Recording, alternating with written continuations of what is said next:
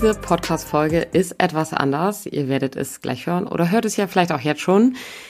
Marisa und ich wurden interviewt von einer Kollegin aus der Bistumspresse zu einem bestimmten Thema, das ihr gleich erfahrt, wenn ihr dran bleibt. Und es ist ein Artikel in zwölf deutschen Kirchenzeitungen erschienen. Vielleicht habt ihr es schon irgendwo gesehen. Und ja, viel Freude. Okay, dann äh, fange ich mal an. Also es geht bei uns in diesem Textformat sehr um das Sonntagsevangelium von diesem Tag. Und da vergleicht sich Jesus mit einem Hirten, der seine Schafe hütet und auf eine gute Weide führt. Und die Schafe trauen ihm, weil sie seine Stimme kennen. Nun ist es so, dass junge Menschen von heute nicht so oft in den Gottesdienst gehen, wo man mit der Geschichte von Jesus in Berührung kommen könnte. Ähm, wie lernen junge Menschen von heute die Stimme Jesu kennen? Richtig schöne Frage. Gefällt mir gut. Äh, soll ich anfangen, Marisa? Hau mal raus. Ich glaube, dass die jungen Menschen, also unter junge Menschen verstehe ich Kinder, Jugendliche, junge Erwachsene. Ich würde mich selber auch noch als junger Mensch bezeichnen. Also ein, ein breites Spektrum. Und ich glaube, dass viele junge Menschen die Stimme tatsächlich durch den Religionsunterricht erhören. Und also wir wären ja nicht umsonst hier, würden wir nicht sagen, auf jeden Fall auch über Social Media. Aber da leider ja noch sehr wenig, weil es einfach sehr wenig Kanäle gibt. Aber ich glaube ganz viel bei jungen Menschen ganz viel über den Religionsunterricht. Und ich würde tatsächlich so jetzt auch noch erstmal mit die Jugendverbände, also ähm, Eva und ich, wir sind beide, kommen beide aus einem Jugendverband. Und so wie ich es tatsächlich auch noch erlebe, sind da auch noch viele junge Menschen, die sich engagieren, äh, die sich einsetzen für sich und ihren Glauben. Und äh, da vielleicht auch schon ein bisschen widersprechen würde, weil da war bei uns auch Gottesdienst immer ein großer Thema. So, das durfte beim Zeltlager nie fehlen, das war wichtig. Ähm, das war festgesetzt.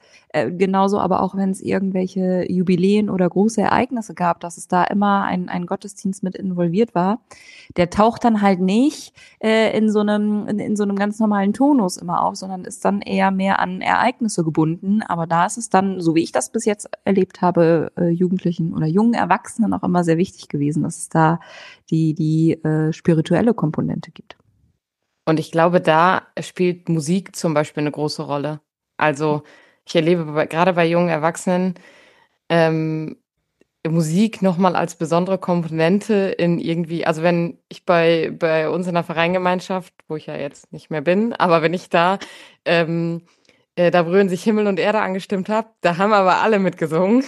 So, also das, das ist schon, glaube ich, auch nochmal ein Medium, was für, für Jugendliche und junge Erwachsene auch in diesem Zeltlager und Jugendverbandsding äh, irgendwie eine große Rolle spielt.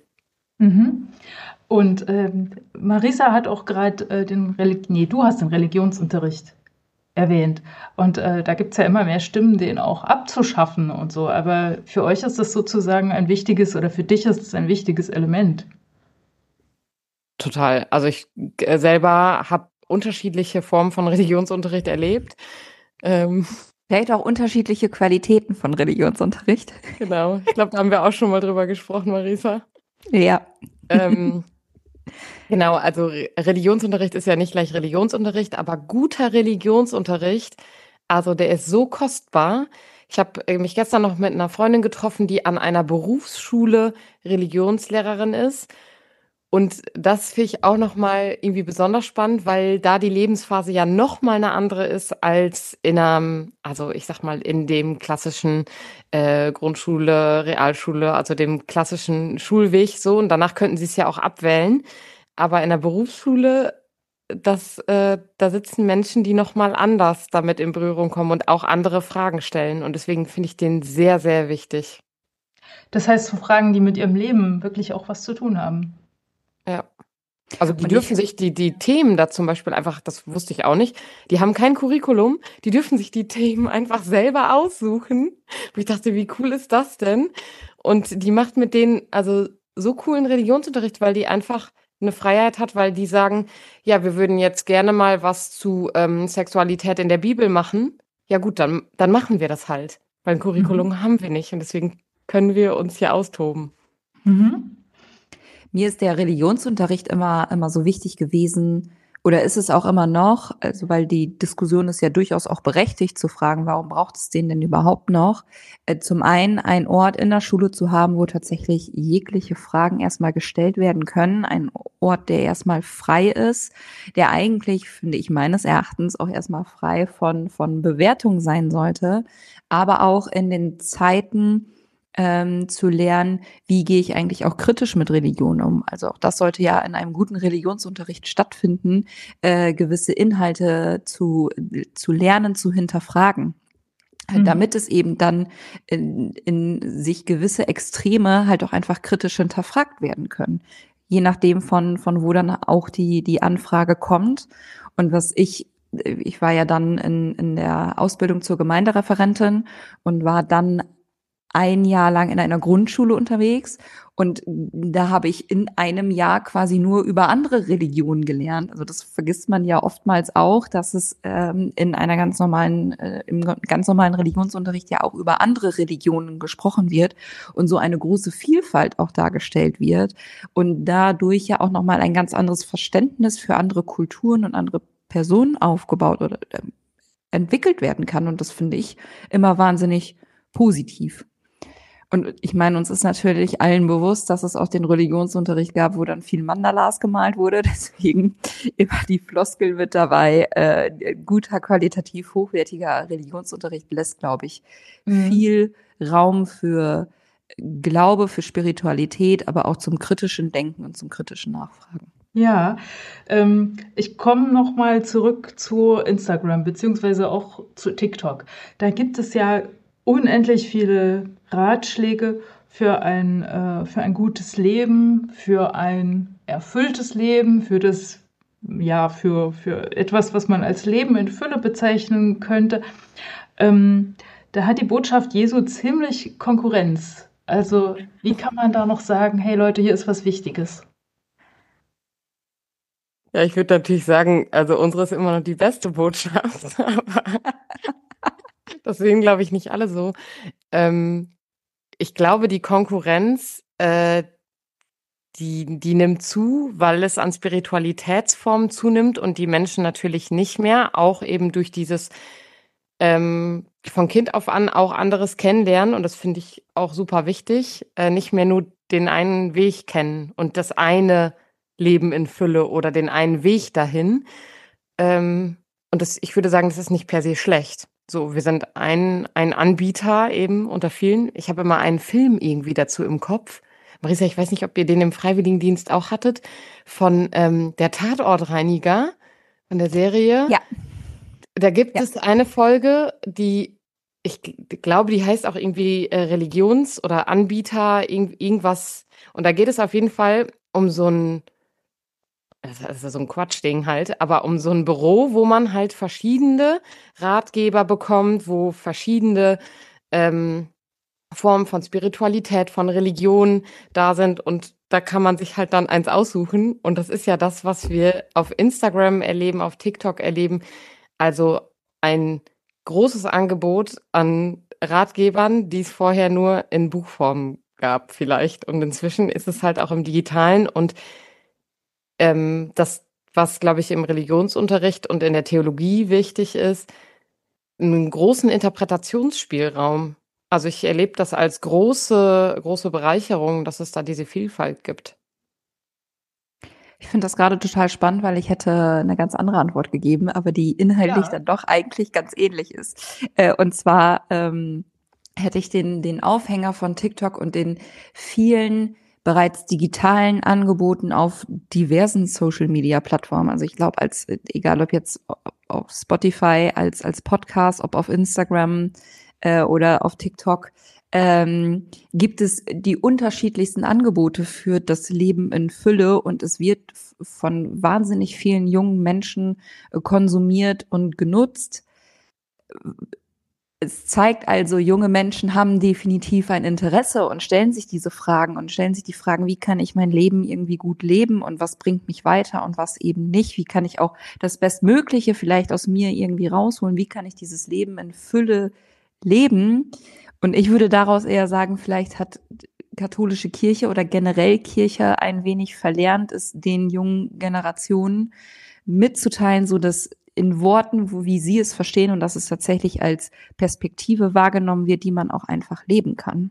Und ich glaube, das ist einer mit der, der größten Gründe, warum Eva und ich mit dem, mit dem Instagram-Kanal, aber auch mit dem Podcast angefangen haben, weil wir sagen, es gibt viele, die, also wir streiten auch mit sehr vielen Menschen in unseren Kommentarspalten und es gibt viele, die uns unser katholisch Sein auch aberkennen, aber wir sagen, nein, wir sind ganz klar katholisch und ähm, uns ist das wichtig, da irgendwie wir selber zu sein, und sich ähm, und zu zeigen, es geht auch so rum. So, also mhm. es gibt nicht nur die die konservative Seite, es gibt nicht nur die die liberale Seite, äh, es gibt auch irgendwie einen Mittelweg aus beiden. Ja, katholisch sein oder nicht, irgendwie religiös zu sein, das ist ja auch noch mal eine ganz spezielle Frage. Aber ich komme jetzt zu dem Leben in Fülle, zu der Kernfrage: Was ist das? Das ist eine sehr gute Frage. ich habe tatsächlich sehr lange überlegt, wie man das irgendwie ähm, oder wie ich das in meinen Worten beschreiben würde. Ähm, habe da auch noch mal sehr tatsächlich äh, die die ähm, letzte letzte Lesung Evangelium im Kopf. Ich saß äh, letzte Woche Sonntag in einem äh, Haus Wohnzimmer Gottesdienst ähm, und durfte dann auch direkt die die Rolle von Jesus lesen. Wir haben die die ganze Passionsgeschichte einmal gelesen und ähm, hing da und der Auftrag war, wir sollen einen Aspekt irgendwie mitnehmen, der uns jetzt die restliche Karwoche noch begleitet. Und ich hatte, ich wusste ja, dass das Interview ansteht und das war dann so meine große Frage, was nehme ich aus der Passion irgendwie mit, was mich auf das Leben in Fülle irgendwie hinweist. Und ich sitze da tatsächlich immer noch dran. Ähm, ich glaube, diese Frage wird mich auch noch ein wenig begleiten, aber ich habe beim Nachdenken festgestellt, wie gut es mir eigentlich geht. Und das war so ein wahnsinniger Moment von Realisation, es geht mir eigentlich gerade wahnsinnig gut und eigentlich sollte doch genau das Leben in Fülle sein. Wenn ich mir gerade die aktuelle Welt so angucke mit, mit all den Schreckensnachrichten, die uns irgendwie tagtäglich erreichen, kann ich für mich gerade feststellen, mir geht es gut. Und das fand ich total schön festzustellen. Aber ich weiß, dass Eva sich auch damit beschäftigt hat und vielleicht auch wieder eine ganz andere Antwort gibt. Ähm, also ich äh, fange ne, ja oft das Denken irgendwie andersrum an. Also ich hing erstmal bei dem Begriff Fülle und natürlich hänge ich erstmal sprachlich bei dem Urtext. Und hab, also ich habe nicht nachgeguckt, was der, der Ursprungsbegriff ist, woher das übersetzt wurde, aber ich habe äh, gesehen, dass es da natürlich unterschiedliche, ähm, in den unterschiedlichen Bibeln unterschiedliche Worte für gibt. Also, es, dass es nicht nur immer Fülle genannt wird, sondern also ich habe dann irgendwie überlegt, also nicht nur ein Leben in Fülle, sondern erfüllt Leben. Ähm, dann gab es irgendwie noch sowas wie in Überfluss, wo ich so dachte, ja, ist es dann eher nicht sowas wie, dass wir in allem übertreiben und wir wollen mehr und mehr und mehr.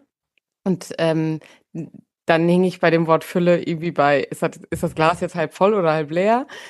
Ähm, also ich habe mich lange mit an diesem Wort Fülle aufgehalten und bin dann am Ende irgendwie zu dem Entschluss gekommen, dass für mich das Leben in Fülle nicht ein Moment ist. So, es kann keine Momentaufnahme sein, weil sich das verändert. Und das ist, glaube ich, auch das, worüber wir eben schon mal gesprochen haben. Also ähm, ich würde sagen, mein Leben in Fülle heute würde ich anders definieren als noch vor zehn Jahren. Und ich werde es vielleicht auch übermorgen schon wieder anders definieren. Also es ist etwas, was im Wandel ist und für mich ein bisschen was, was utopisch ist. Also wir können, können wir in Lebzeiten überhaupt ein Leben in Fülle haben? Also nach etwas streben, was uns irgendwie genügt, was uns so voll macht, dass es, dass es irgendwie auf Dauer gut ist. So ein, ein irgendwie erfülltes Leben haben.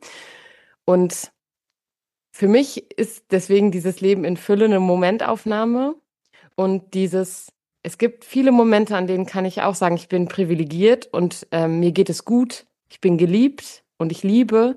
Also dieser, dieses an der Liebe festzuhalten, aber es gibt eben wieder andere Tage, an denen ist es nicht so. Und das ist, glaube ich, etwas, äh, wo ich gemerkt habe, das ist vielleicht das, was dieser Vers meint. Wir müssen uns nicht daran festhalten, dass wir jetzt das Leben in Fülle haben, aber wir können darauf hoffen, dass wir es irgendwann haben. Das ist ja auch ähm, ein Hinweis auf äh, das Jenseits, ne? auf das Leben nach dem Tod.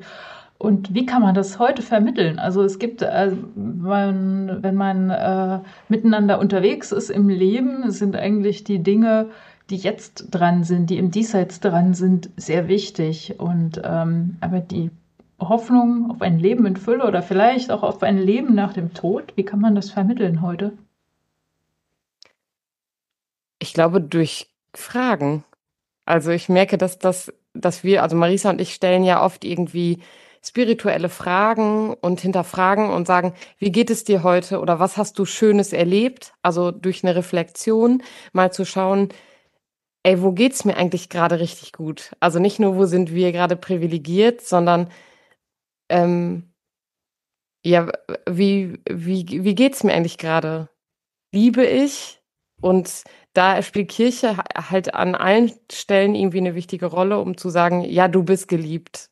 Also klassisches Ding, irgendwie Segensfeiern. Ähm, das ist, glaube ich, super wichtig, das zu vermitteln, egal ob für junge Menschen oder für Erwachsene.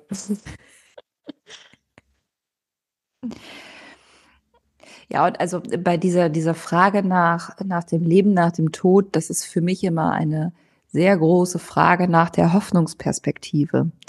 Und zu wissen, in, ne, es gibt immer Phasen in einem Leben, da geht's, wie es gerade gesagt hat, da geht's äh, bergauf und bergab.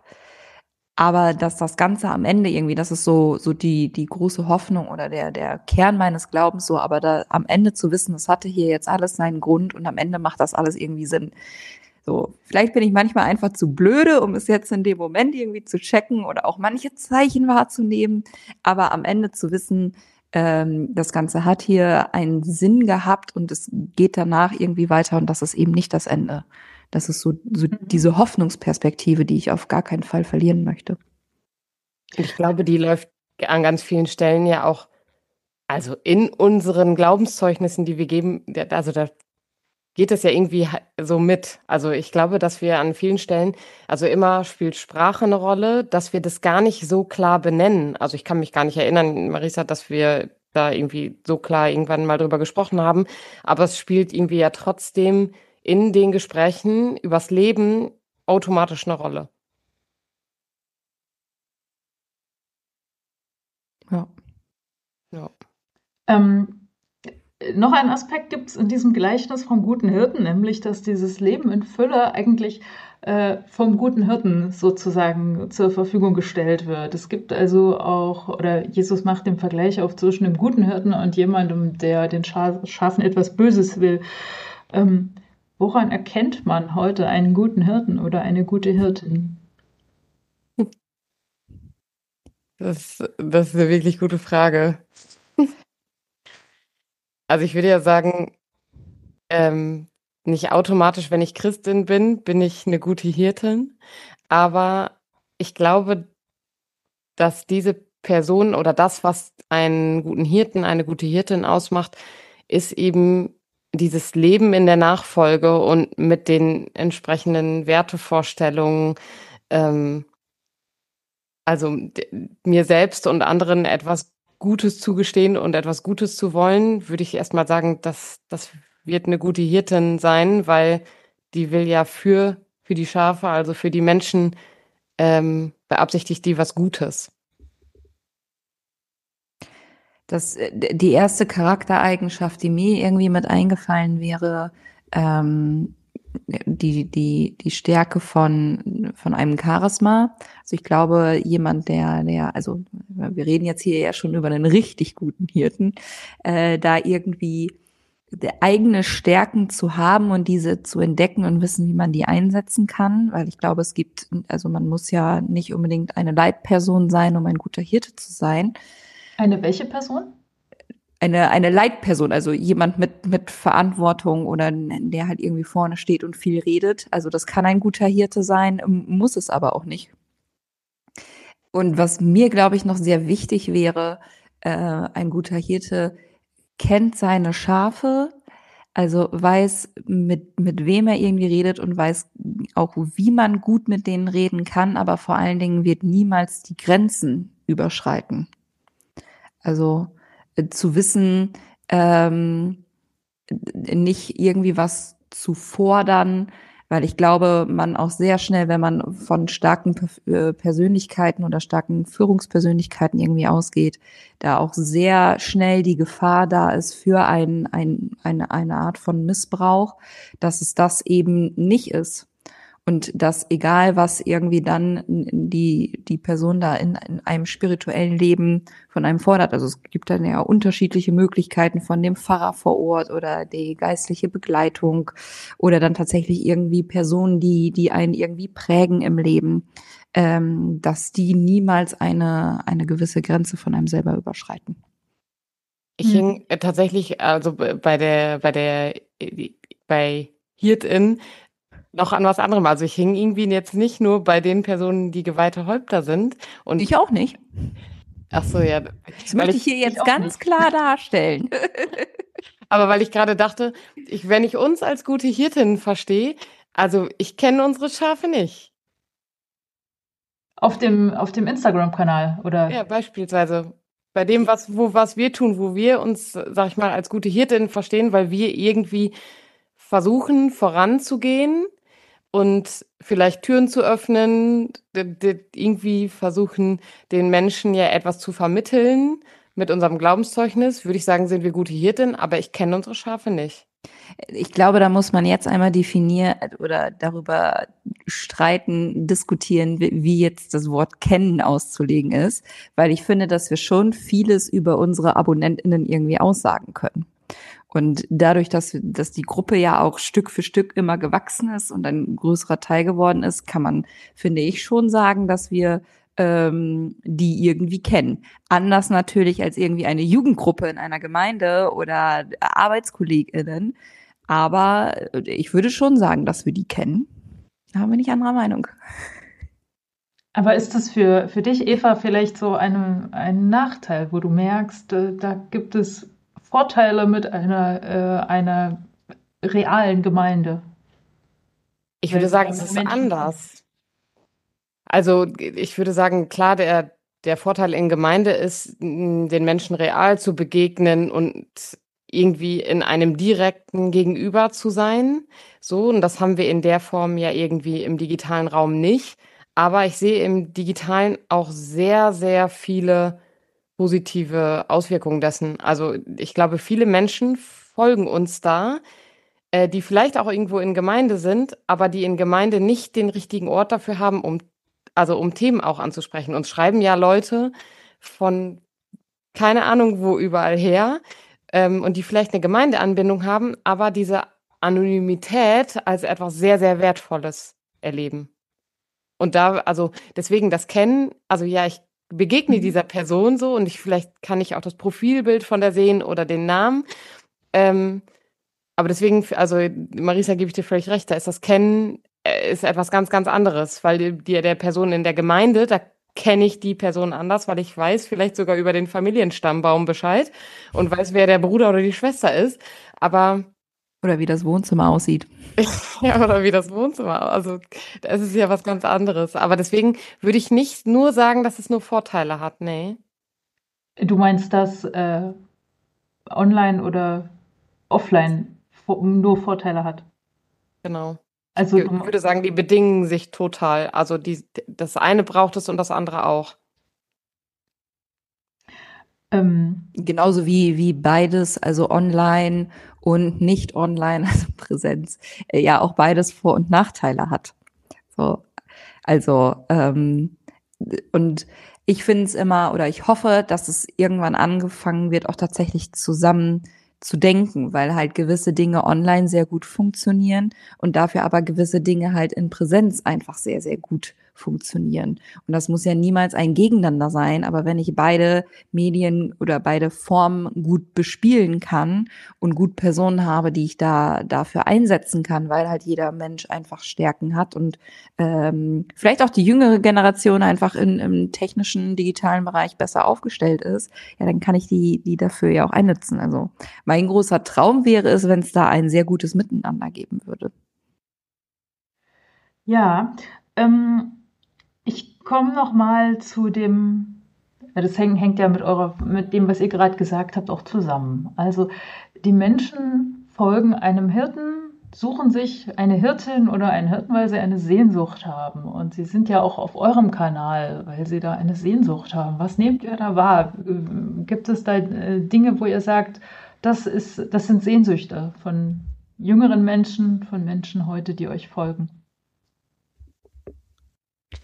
Ich glaube, dass es schon, also um bei diesem Thema zu bleiben, schon eine Sehnsucht gibt nach den Antworten auf Sinnfragen, also lebensrelevante Themen und Sinnfragen und aber auch eine Sehnsucht gibt nach Spiritualität. Und das ist, glaube ich, also sind zwei große Bereiche, wo Menschen und auch eben nicht nur junge Menschen, aber eben junge Erwachsene, die gerade auf der Sinnsuche sind, sich bei uns wiederfinden und mit denen wir irgendwie da gemeinsam unterwegs sein können und Fragen stellen, Antworten geben oder versuchen zu geben äh, oder auch irgendwie in Diskussionen sind oder so. Und ich glaube, da sind viele Menschen auf der Suche nach diesen lebensrelevanten Themen.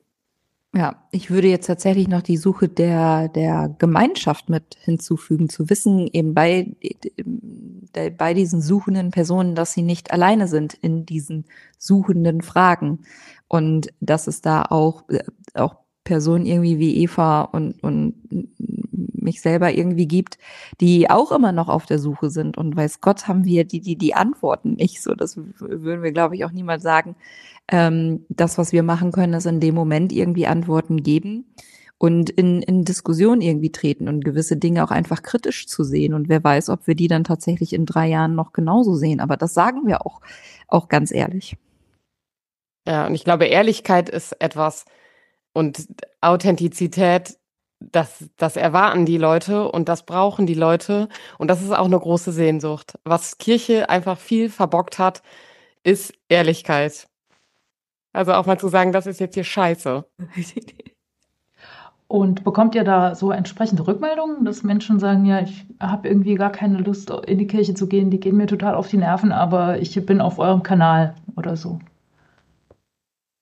Ja, würde ich schon sagen. Ja, auf jeden Fall. Wir haben ja die Frage nach, nach der Fülle und was bedeutet das, äh, habe ich ja auch ganz öffentlich äh, gestellt äh, und, und die Leute hatten die Möglichkeit, mir da äh, zu antworten, was, was ihnen da so bedeutet. Und da kamen tatsächlich auch, auch die unterschiedlichsten Nachrichten, also von, ähm, die ich jetzt, glaube ich, hier auch so gar nicht preisgeben möchte aber ich hatte kurz überlegt, aber nein, weil es tatsächlich auch so private Nachrichten waren. Und dann merke ich auch immer wieder so, das ist auch das, was mir da irgendwie so Spaß macht, eine seelsorgliche Person zu sein, wo Menschen eben hingehen können, etwas loswerden können, berichten können aus ihrem Alltag oder warum sie Dinge so tun, wie sie sie tun ähm, und da auch den Ort haben, wo sie es abladen können. Und dann immer wieder zu merken, ähm, ich habe da gerade einen, ähm, einen Post von mir im Kopf, als, als ich in Rom war und den Petersdom zum ersten Mal gesehen habe, wie sehr mich das auch jetzt immer noch bewegt, sich zu fragen, äh, es geht um eine Kirche der Nächstenliebe und den, den, das Wahrzeichen von uns ist irgendwie ein, ein Gebäude, was in Gold versinkt. So wie, wie kann das irgendwie sein? Und da äh, auch den, die Schwierigkeiten von so vielen von Men Menschen zu lesen, die uns irgendwie folgen, so zu merken, okay, man ist halt eben nicht alleine, das ist dann auch sehr bestärkend. Ähm, habt ihr das Gefühl, dass äh, etwas, also durch euren Kanal, durch eure Arbeit, durch das, was ihr schreibt und äh, wie ihr da auftretet, dass da etwas vom Leben in Fülle spürbar wird? Also, dass die Menschen sagen, oh, hier habe ich irgendwie einen Eindruck von dem, was, was Gemeinde, was Jesus, was seine Botschaft sein kann.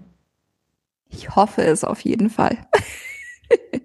Ich glaube schon, also in, das sind, also das ist ja, ich sag mal, Kommunikation auf unterschiedlichen Niveaus, die wir da betreiben. Und wenn es ein, eine kurze Rückmeldung darauf ist, ähm, also wieder auf diese Frage, wie geht's dir heute? Und da können Menschen kurz darauf antworten. Und da antworten Menschen eben in der eigenen Reflexion darauf, mir geht's heute richtig gut.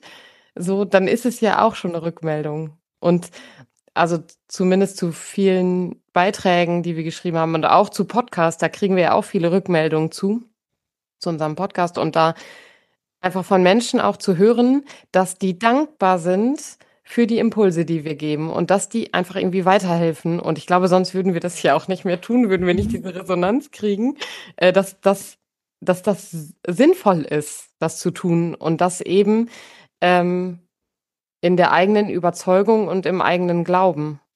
Also wir tun das ja nicht, nicht von irgendwoher. Und ja, eben, also den Kanal ja vordergründig auch eben nicht, weil wir jetzt eine Beauftragung vom Bischof dafür bekommen haben. Habt ihr dafür eine Beauftragung vom Bischof bekommen? Nee. nee. Also, das war jetzt ähm, eine Frage, die mir gerade eingefallen ist. Also, wie habt ihr, wie habt ihr begonnen? Wie seid ihr auf die Idee gekommen mit dem Kanal? Ich sag dann immer, ähm, dass Eva die Idee hatte, weil es so viele großartige evangelische KollegInnen gibt, die bereits aktiv waren. Und äh, Eva sich irgendwann gefragt hat, wo sind denn eigentlich die guten katholischen Kanäle? Und wenn man die halt nicht findet, dann muss man es halt selber machen. Und äh, hat dann mich gefragt, ob ich mit dabei sein möchte. Und äh, ich habe gesagt, ja. Und äh, seitdem, seit äh, zwei, ja, November 2020 ähm, machen wir das jetzt hier und sind immer noch sehr gut zufrieden. Unser Tonus war auch immer noch, wenn das Ganze uns zu groß wird, hören wir einfach auf. Wir sind mittlerweile, glaube ich, ganz froh, dass wir niemals definiert haben, was denn dieses zu groß bedeutet. Wie viele Stunden in der Woche chattet ihr denn? Mit so im persönlichen Chat? Also, ich meine, mit den Nutzerinnen natürlich. Ich glaube, das kann man so gar nicht sagen. Also sehr, sehr unterschiedlich. Das ist ähm, phasenweise mal, mal mehr, mal weniger. Ich kann überhaupt gar nicht sagen, was das für ein Zeitaufwand ist.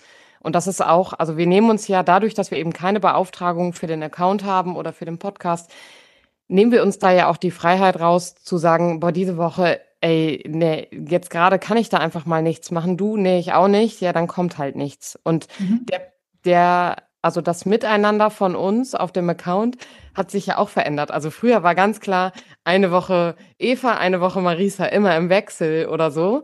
Oder mal macht eine zwei Wochen. Das machen wir heute auch gar nicht mehr, weil wir gemerkt haben, das entspricht gar nicht mehr auch unserem, wie wir unseren Account verstehen, unserem Arbeitsalltag. Wir sind ja angefangen mit, wir, wir nehmen die Menschen mit in unseren Arbeitsalltag und das hat sich eher jetzt dahin entwickelt, dass wir gucken, was sind gerade die Themen der Menschen, die uns folgen, was bewegt die Menschen und was ist gerade kirchenpolitisch vielleicht auch aktuell, wozu wollen die Menschen was hören, die uns folgen und sind da einfach irgendwie gemeinsam mit unseren FollowerInnen unterwegs, würde ich sagen. Also das hat sich, glaube ich, mhm. auch verändert.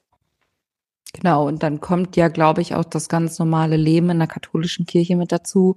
Also, dass halt gerade rund um Synodalversammlungen oder Bischofskonferenzen oder mal Ostern und, und Weihnachten und den Hochfesten halt mehr zu tun ist und es dann halt auch mal so Sommerlöcher wie den August gibt. Das gehört dann halt einfach mal mit dazu.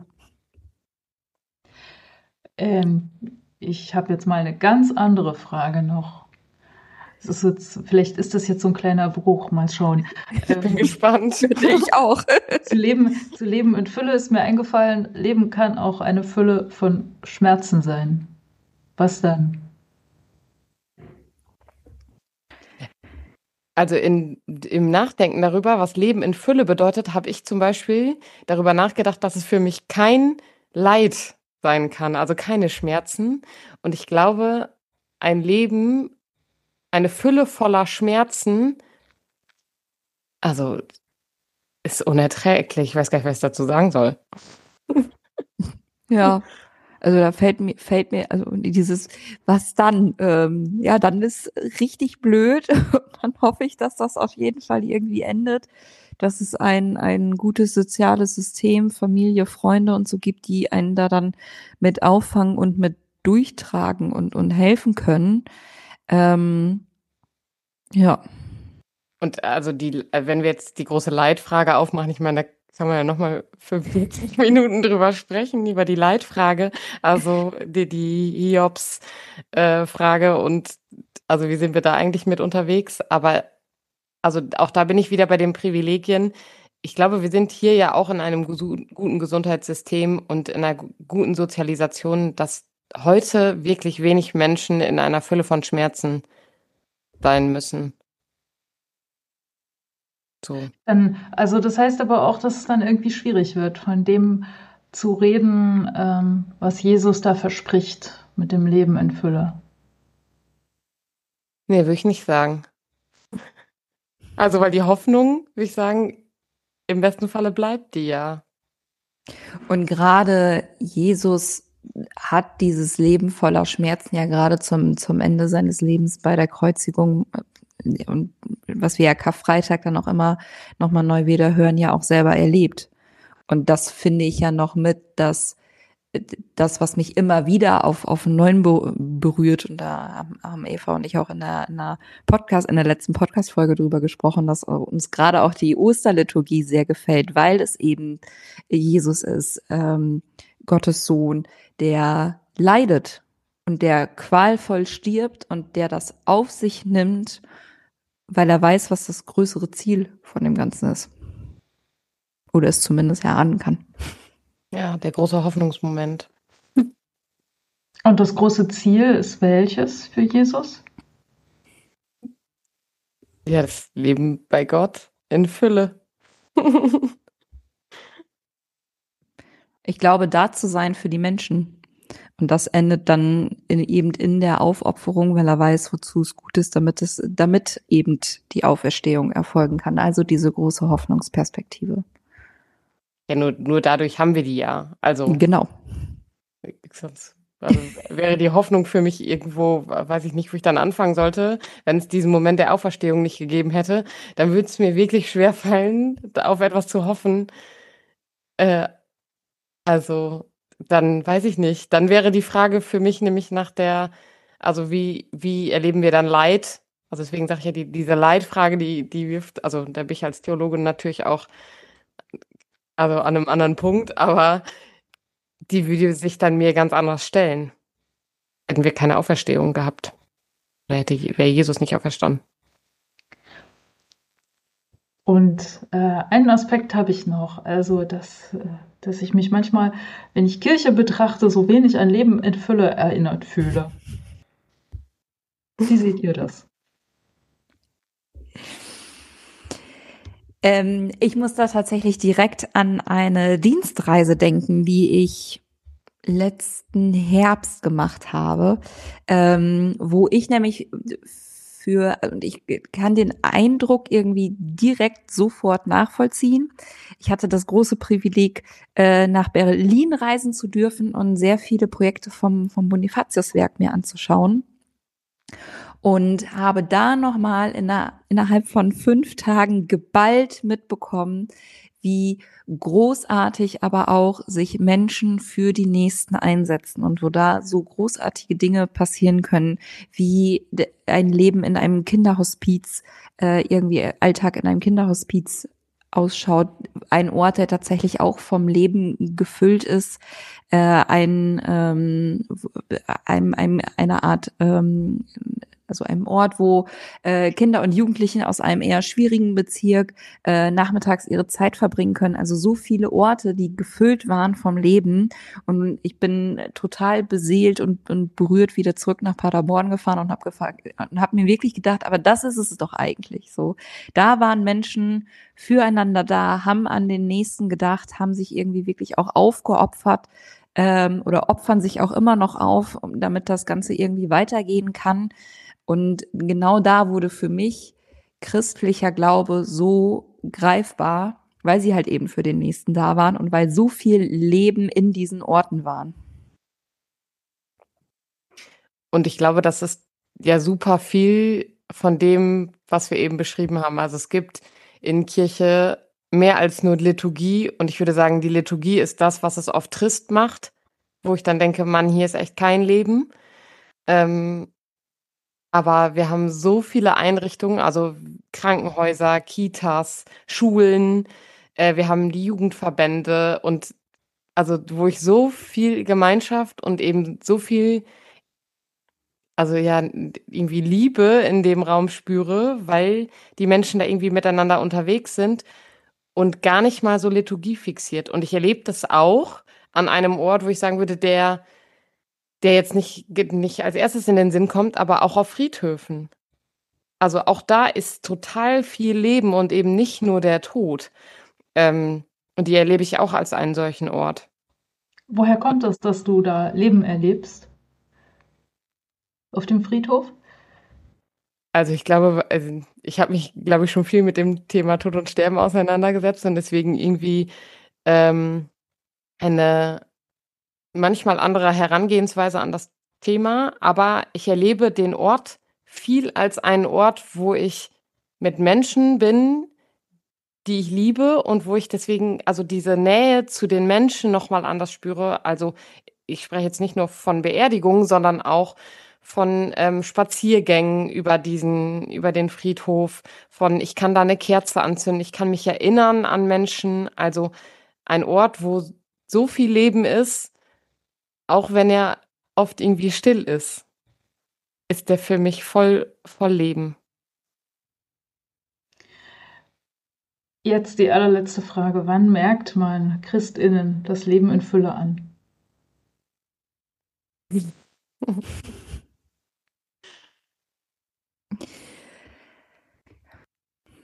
Oh, ganz platt gesagt, in einem Satz, wenn sie Spaß haben wie fast bei jedem Menschen. ähm, ich glaube, da kommt es tatsächlich dann dann drauf an. Also wenn ich mich ganz am Anfang zu unserem Gespräch zurückerinnere, ähm, ist das ja manchmal schwierig, so punktuell zu bezeichnen. So, ich musste halt auch durch, durch diese Frage oder die Vorbereitung auf das, das Gespräch hier erst feststellen, boah, eigentlich ist mein Leben gerade schon ziemlich gut gefüllt und mir geht's gerade eigentlich wirklich richtig gut. Ähm, ja. Also manchmal braucht es das. Ich würde es ich würde es mir wünschen, wenn es, glaube ich, öfter ins Wort gebracht werden würde. Was, was gerade auch, auch der Glauben irgendwie für positive Seiten hat. Oftmals habe ich, habe ich das Gefühl, dass gerade sehr viel Negatives irgendwie besprochen wird mit ähm, in, in Diskussionen. Deswegen da vielleicht auch wieder die, die Stärke zu haben, offen drüber zu sprechen und zu sagen, aber das tut mir hier gerade an, an diesem Glauben gut. Ich tue mich super schwer darin, die Frage zu beantworten, weil ich mich frage, was unterscheidet eigentlich jetzt das Leben, also das, An das Erkennen des Lebens in Fülle von Christinnen im Gegensatz zu anderen Menschen. Also warum muss ich das unterscheiden? Und eigentlich muss ich das nicht. Und ähm, woran ich das merke, ich glaube, ich kann das nur merken, indem ich nachfrage. Also Menschen können lächeln und denen geht es nicht gut. Und also ja, klar, Spaß haben. Also ich sag mal, wenn wir tanzen, würde ich, würd ich sagen, das, das ist schon mal irgendwie ein höchstes der, der Zeichen nach außen. Ähm, aber deswegen würde ich sagen, kann ich denen das immer noch nicht anerkennen, ob es, ob die ein erfülltes Leben haben. Und deswegen mhm. glaube ich, kann ich das nicht von außen sichtbar erkennen, sondern ich muss nachfragen. Und du und fragst ja nach auf dem Kanal, ne? So, genau. Wie geht es euch und so, habe ich gerade gehört. Genau. Okay, vielen Dank. Ich finde das eigentlich voll die schöne Antwort. Entschuldigung, wenn ich jetzt hier das Ende nochmal unterbreche, aber ich finde das eigentlich voll die schöne Antwort zu sagen, man sollte mal wieder mehr mit Menschen ins Gespräch kommen. Ja. Und wirklich ehrlich nachfragen, wie geht's dir gerade? Das nehme ich mit aus dem Gespräch. Das finde ich richtig schön. Gut, schreib's dir auf. Direkt. Mehr reden. das ist doch gut. Dann äh, hat das irgendwie für alle jetzt auch was gebracht, auch für euch. Das freut mich.